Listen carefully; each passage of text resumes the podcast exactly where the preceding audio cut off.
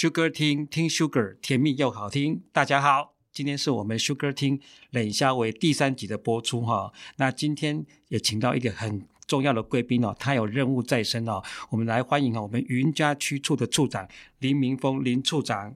大家好，林处长。呃，首先哈。呃，要请您哈讲一下啊，因为台糖公司的组织里面哈有六个区处，那你是第一个受访的区处的处长哈。我们台糖公司区处的业务都在做些什么？好，谢谢这个感谢厅长给云嘉区处啊，以及我个人哈这个受访的一个机会哈。那么前阵子这个单元有采访这个黄副总经理、土开处的张处长。那么他们的谈话的这个内容啊，啊、丰富，而且也很真实的呈现着业务现状。所以这一次访问啊，我个人是把它定位啊，这个珠玉在前，那么我则是这个瓦砾在后。那么希望这次专访啊，能够达到这个抛砖引玉的一个效果哈。那么台糖公司人才济济。我想这个访谈单元一定会越来越好，啊、越来越有看头。你客气，你客气啊。嗯，好。好，那么台糖公司是以这个制糖为本业哈，但是随着这个呃制糖产业的一个缩减哈，那么在九十三年呢实施这个事业部的这个制度，所以目前区处的业务啊会比较多元，那么包含这个资产管理。土地开发、农场经营，嗯，以及制糖产业。OK，那呃，听起来就是说有四项了哈。那我觉得其中一项应该是大概你非常重要，就是资产管理了哈。这个资产管理包含应该是土地的租赁啦，还有一些可能地上物啊，哈。那你刚才还有什么制糖啦，还有土地开发，可能跟都有跟跟土地有关的哈。那我知道你这边还有身兼。虎尾厂的厂长，所以等于说，在资产管理、土地开发，还有一个呃制糖啊制糖的业务都很重要哈。那可不可以请您呃大概讲一下说，说您呃资产管理上大概重点可能是什么？是租赁啦，还是说有什么开发啦？然后在作物上，除了我们熟悉的甘蔗之外，还有什么啊？最后再讲一下糖厂这个运作状况。第一个是这个资产管理部分哈，那么资产管理的这个涵盖的这个范围很广，那么包含土地、房舍出租啊。那么在土地出租的部分呢，在我们呃在台糖公司啊，是以农地出租跟非农地出租的部分来做一个区分哈。那么当然也可以这个办理这个设定地上权。好好。那么相关的这个所有的这个出租啊，都是以这个公开招标的这个方式来办理哈。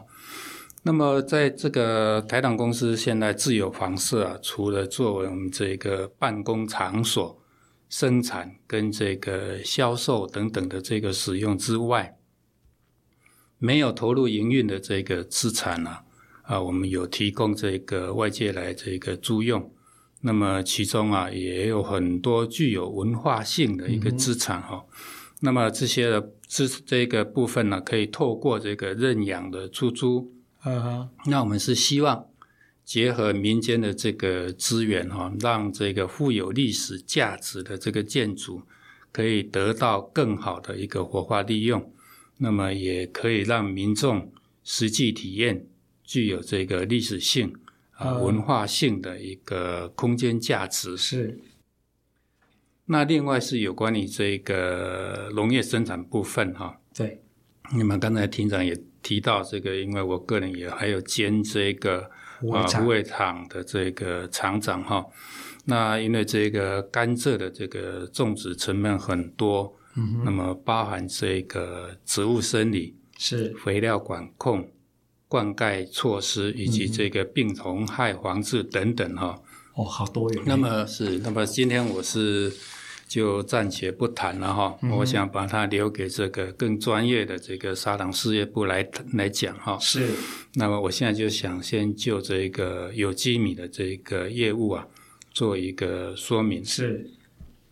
那么有机农业台朗公司是从这个八十九年开始这个发展有机，那么到九十五年的时候才设置这个有机的这个业务部门。是。那至于这个湖尾的这个有机联名厂啊，呃，一直到这个九十九年底的时候，在这个建制完成哈。嘿嘿。那么也很快的，在这个一百年的时候啊。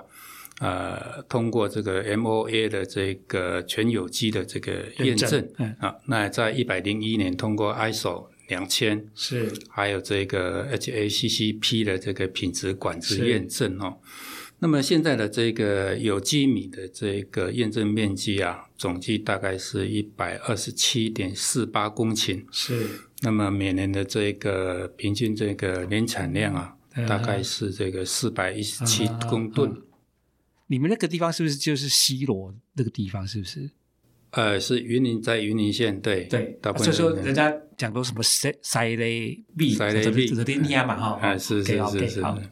那么我们这个台糖公司的这个有机米的这个生产部分呢，啊，我们会依据这个产销计划，那么严控这个稻谷的这个采收，嗯哼，啊，运输。风干是各个这个程序哈，啊、那我们这样子做，就是我们要确保我们的这个品质哈。那么从这个干谷入这个仓库以后啊，啊，从这个炼制、加工以及这个包装哈，对这个制成我们是采这个一贯化的一个这个作业哈。那么在品质控管方面呢，当然会依据很多法令哈。包含这个粮食管理法、农产品生产及这个验证管理法、食品安全卫生管理法等等的哈，了解啊，来执行这个各项的这个查验工作。那当然，我们一个目的，我们就是要确保这个有机米的这个品质了哈。对。那么目前在市面上，我们有供应的有这个台中市的这个团扇。对，以及一个台北市的这个团扇，那么台北市的这个团扇部分呢，我们是跟这个台北农产运销公司哈、嗯嗯、来做一个合作。那另外在这个全联通路啊，跟一般通路啊，我们都有零售哈，对也都可以买到我们的这个优质的这个有机米了哈。那么欢迎这个各界啊。啊、呃，有需求的这个团体哈，或者是个人呐，嗯，来洽询。那这个地方有一个专线电话啊、呃，是零五六三二一五四零，那分机号是二八五。嗯，好，呃。刚刚林处长讲很多哈，所以我要综合一下哈，包含他还要做置入哈。那我们节目当然他公司嘛哈，做置入我们是 OK 的哈。那刚就先我先讲说土地啊哈，就是土地租赁，这土地包含地上物的出租哈。那特别讲到有一些具有文化历史的东西，所以呢，呃，听众朋友，如果你对文创或是对于说这种。跟唐业文文化有关的，你们有兴趣的话，也欢迎来出租哦。那所以在土地租赁部分，啊，就是说不管房子、土地，只要我们台糖公司可以承租的，我们都很欢迎你。特别是你有想法。好，想啊，特别有文创想法的人也欢迎过来哈。那因为讲到虎尾糖厂，因为他兼厂长嘛，他种甘蔗，我们留给厂长来讲。那虎尾糖厂有一个很重要的东西，就是五分车。全台湾现在目前有三座糖厂哈，我跟大家科普一下哈。第一，呃，有一座是在高雄，那个是精炼厂。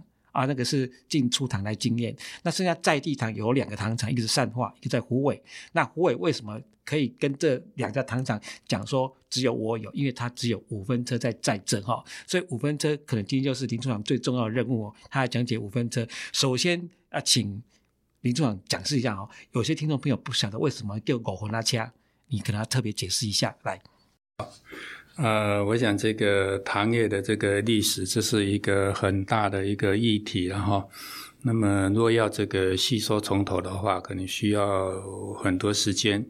那么我仅做一个简单的一个说明。那么糖业是日本第一个大规模的一个殖民产业哈，那而且是第一个广泛而深入台湾土地跟人民所接触的一个产业。所以，这个新式的这个糖厂对台湾的这个殖民统治啊，具有一个很特殊的这个地位跟意义啊。那么，在这个历史的这个意涵上面来讲的话，这个制糖的这个株式会社以及这个制糖工厂，不仅是一个产业上的一个实体，那么也是日本对台湾在经济社会以及这个政治上的一个代言角色哈。嗯。那同时，他也在这个空间的这个建构了一个政治、经济以及这个社会的这个意识形态。那么，以这个胡伟糖厂跟胡伟镇的这个渊源来说啊，是先有糖厂，才有这个胡伟镇。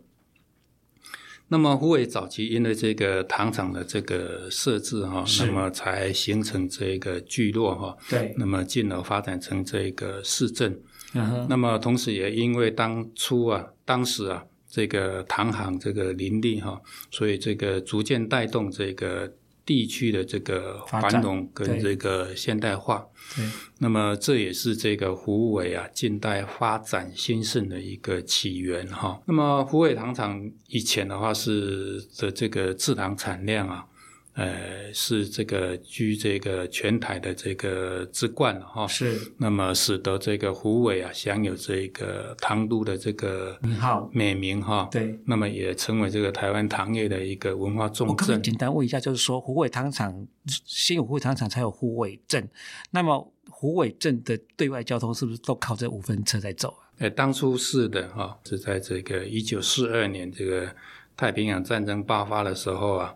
这个日本军阀在这个虎尾有设立这个空军的这个机场哦。那比较特别的是，以这个虎尾制糖所生产的这个无水酒精，啊供应这个战斗飞机的一个燃料哦。所以可以见证这个虎尾糖业对这个日本这个军事的一个重要地位。是是是是是。那么虎尾糖厂现在已经这个成立已经呃一百多年了哈。那么它是台湾早期所设立一个新式的制糖钢工厂里面啊，历史最为悠久之一啊哈。那当然还有在我们公司里面，当然还有桥头厂哈。是。但是那么现在虎尾厂的话，目前还有这个日治时期的这个建筑风情哈，像这个日式的这个招待所。公差宿舍，对，那么也有台糖的这个蒸汽机车，是。铁路桥啊等等的这些文物，是那么这些都是这个湖尾当地很珍贵的一个历史资产哈。对，那么我再来的话，要再谈一谈这个五分车，是。湖尾糖厂这个铁道这个早期的这个线路总长有两百三十九公里哈，嗯哼，那么它的这个。部件的话是以虎尾为中心呈辐射状，是。啊啊，所以它会有总共有七条的这个营业线路啊，包括斗南、是。西罗、是。北港、大林、龙岩、仑背以及刺桐哈，所以它这个交通来讲的话是非常发达哈，是。啊，尤其在这个斗南站的地方哈。可以接驳这个台铁，台铁，所以在当初啊，是可以成为这个云林这个西部乡镇啊，呃，对外的一个交通枢纽。啊啊、那么目前在台糖公司能有在这个营运路线啊、呃，就是载运甘蔗的这个路线啊，目前是只有剩下这个马光马公处线哈，马光出线。那么这是台湾唯一在运原料甘蔗的一个路线了哈。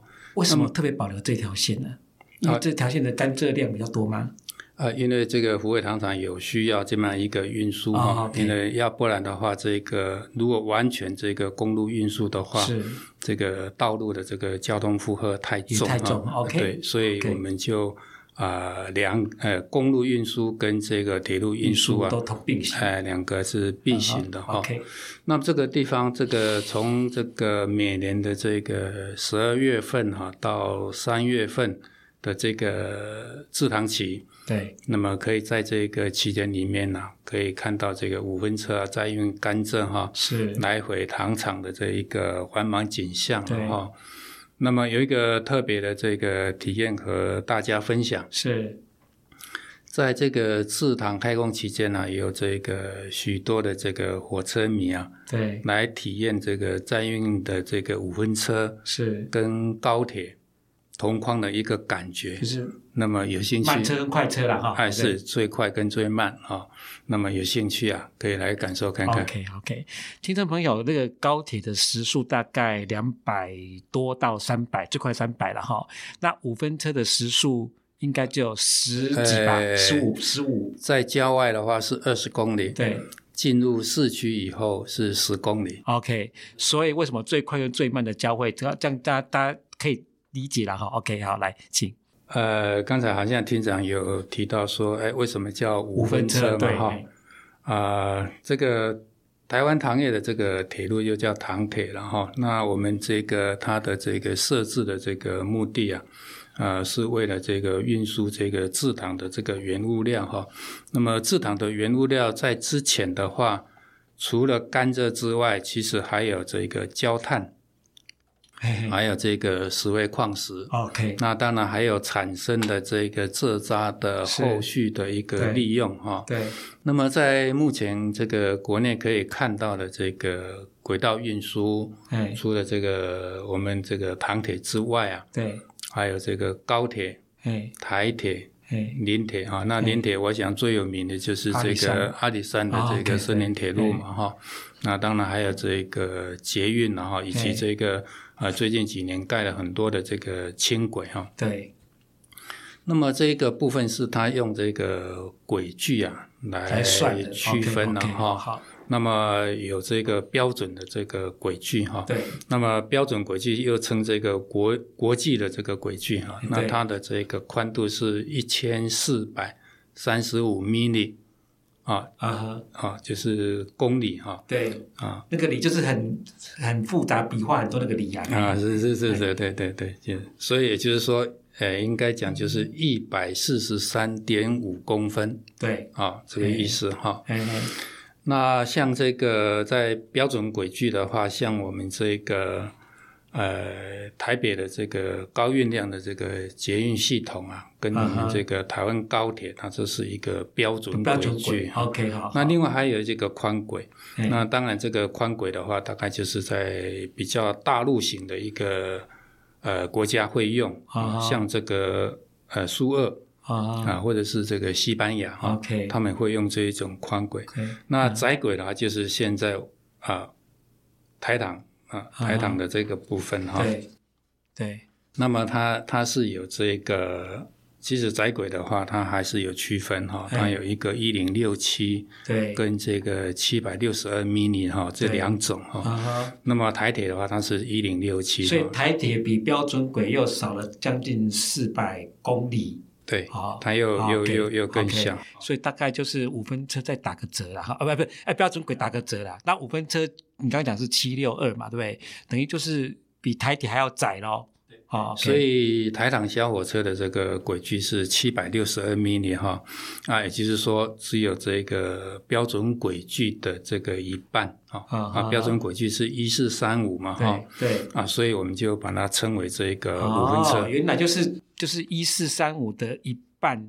多一点点了，哈，大概就是大概就一半了，灰灰啊啦，昏昏啊啦，所以叫五分车啦。好，OK OK OK，这样听众朋友听懂了哈，啊，这个不了解你们也可以去科普一下哈，台湾公司的五分车，台铁的一零六七，还有刚刚标准轨的一四三五哈，OK，好，那知道五分车之后呢，我刚刚有讲说林处长有一个任务哈，要来介绍五分车，那这个五分车为什么要特别介绍？原因是因为去年呐、啊，呃，林处长他所辖地区叫做。呃，云林跟嘉义，嘉义有个蒜头糖厂，他去年因为从蒜头糖厂到呃高铁的嘉义站哦，五分车有通车了。那因为这个只是第一阶段，啊，第二期也就从蒜头糖厂还要再盖五分车盖到故宫南院。那听说好像也快落成了哈，所以林处长今天要特别来介绍这一条线哈，它很可能是嘉义，可能继。呃，山边的阿里山那个那个森林铁道之外，啊，靠近我们呃比较呃嘉义西西边的还有这条重要路哈，是不是介绍一下这条线的的状况，好不好？嘿，呃，其实这个呃，从去年开始哈，这个行政院它就有核定我们这个呃五分车的原始计划哈。那么总共有分成这个两个这个呃阶段来做哈。那么第一期的话是蒜头糖厂到这个高铁嘉义站哈。那么另外一个是一点五期的，那么是它是延迟到这个故宫南院站。那么蒜头厂至这个高铁嘉义站是在去年十月份已经通车了哈。那么蒜头糖厂至到这个故宫南院的这个通车典礼部分呢，啊，我们一定在这个今年这个十月份来这个举行哈。那么现在也正在这个积极的这个筹划当中哈。那么从这个高铁嘉义站呢，它到这个故宫南院站哈，对，那么沿途风景啊，有这个广大的这广大面积的这个甘蔗田哈。哦。那么如果你是在这个采收期的时候啊，嗯，啊、呃，除了可以看到我们这个采收甘蔗的一个情形之外，是，那在这个采收的这个。诶，机器后面呢、啊，会有一个成群的这个鹭鸶鸟的这个飞翔的一个田园风光啊，哈。那另外就是这个蒜头糖蒜头糖厂是这个故宫南院的这个部分哦。那在这个起点的这个蒜头。糖厂站的话，嗯，它本身就是一个百年的这个古迹哈。对。那么前阵子我们也花了很多的这个经费，是啊，把它修缮完成。对。各位可以来体会一下这个百年的这个车站。是。那另外还可以看到我们的这个介寿堂，跟这个制糖工厂等等的哈。那另外，这个在这个一点五期的这个地方哈，我们有几有一个亮点哈，是啊，我在这个地方要刷呃特别来做一个说明了哈。Uh. 那就是说，我们在这个这一期的这个工程啊，uh. 我们有打造了这个二十一辆的这个客车厢哈。那也全新吗？全新的，okay, 好，很重要，那也确实很重要。哎，也有这个三辆的这个电源车，以及这个优化的这个内燃机车头了哈。对。那么这一次的这个列车啊，朝这个复古、对舒适以及这个安全啊，这个三大方向做这个设计制造哈。是。那我们是用这个唐铁客运使用的这个蓝皮客车厢啊。是。做这个蓝图来打造啊，那同时也配备这个符合现代需求的这个呃冷气空调，那么提供这个更舒适的这个乘车体验哈、嗯嗯嗯。那二十一节车厢，二十一节，对。那你会大概每一次车出出来大概是挂几节车？哦，就是大概有七节车厢哈。OK OK，所以大概三辆了。啊，有时候也会机动调整啦。对对对对，感觉三列那个列车这样。OK, 好，好，我觉得很重要，就是刚你讲什么呃，妇科以前呃蓝色的车厢啦、车体啦，其实那个都还算好啦。哦，我觉得最重要就是空调，因为据我了解哈，我们台湾南部的气温啊，大概四月到九月、十月都算很热啊，很热的啊。那个大五分车没有空调的话，其实。呃，比较辛苦一点点。那现在有空调就就好很多了。哎，好来，那，那这个车厢还有一个特点哈，是我们这次特别有做一个。哎，餐车哈，对，然后还有餐车是，所以说在这个整个的这个旅程里面哈，对，你可以在这个新设的这个对，诶餐餐车里面哈，可以享用一些茶点哈，是，那可以一边享用茶点，那也可以看一看这个窗外的这个风光哈，是，是是，OK 好，那我呃特别问一下哈，茶点里面有包含泰坦公司的冰棒吗？那是一定免不了了哈，okay, 因为到糖厂没有吃冰，好像没有到糖厂哦，所以我特别要介绍一下。OK，好，那五分车我们刚讲到说，就是从蒜头厂要一点五期要开到故宫，也就是说以后我们搭高铁到呃高铁的嘉义站，其实就五分车可以搭。那搭上去之后，可能就到可以到蒜头玩，哦，蒜头蒜头糖厂玩，也可以到故宫南苑玩，哈、哦、啊，这个目前为止通车只到蒜头糖厂，那很快可能十月份哦就会就会就是下个月了哈，就该就会通车到呃故宫南苑去哈。那故宫南苑本身就是一个很有很有话题性的建建筑了哈。那所以说呃，我综合一下了哈，大概就说我们可以玩呃巡礼百年的糖厂了哈，怀旧的百年糖厂，那到现代的建筑物故宫南院去看呃更古远的历史文物，然后全新打造的车厢哈。那而且里面还有呃餐车，所以。有很有休闲面，也有自信面哈。那请问一下，呃，既然通车的，当然有一些优惠好康，你要不要顺势介绍一下？呃，这个在呃蒜头站到这个高铁嘉义站这个部分哈，之前的话我们是定这个全票是两百块。嗯哼，那么半票是一百块，是。那么当初为了这个庆祝延时这个高铁站的这个通车哈，对，所以我们都是用这个六折的这个优惠，对，而且还赠送一支这个十七块的这个冰棒哈。是。那么这个优惠期间是从这个一百一十一年十月八号到一百一十二年九月三十号为止哈。嗯。那当然我们还不止这些。啊，我们还有跟这个邻近的这个饭店业者哈，比如说这个这个棒棒积木饭店哈，来这个合作。对，那住宿的话，这个搭配车票啊，那吸引我们这些。对，现在都现在都还有，现在现在都还有，都还有。但是你刚刚说一百一十一二年九月，我想说啊，这个嘿，呃，但是现在因为这个配合这个一点五期的这个。呃，一些测试哈，所以我们目前的话，这个蒜头到这个高铁嘉义站的部分，目前是停驶了哈。对。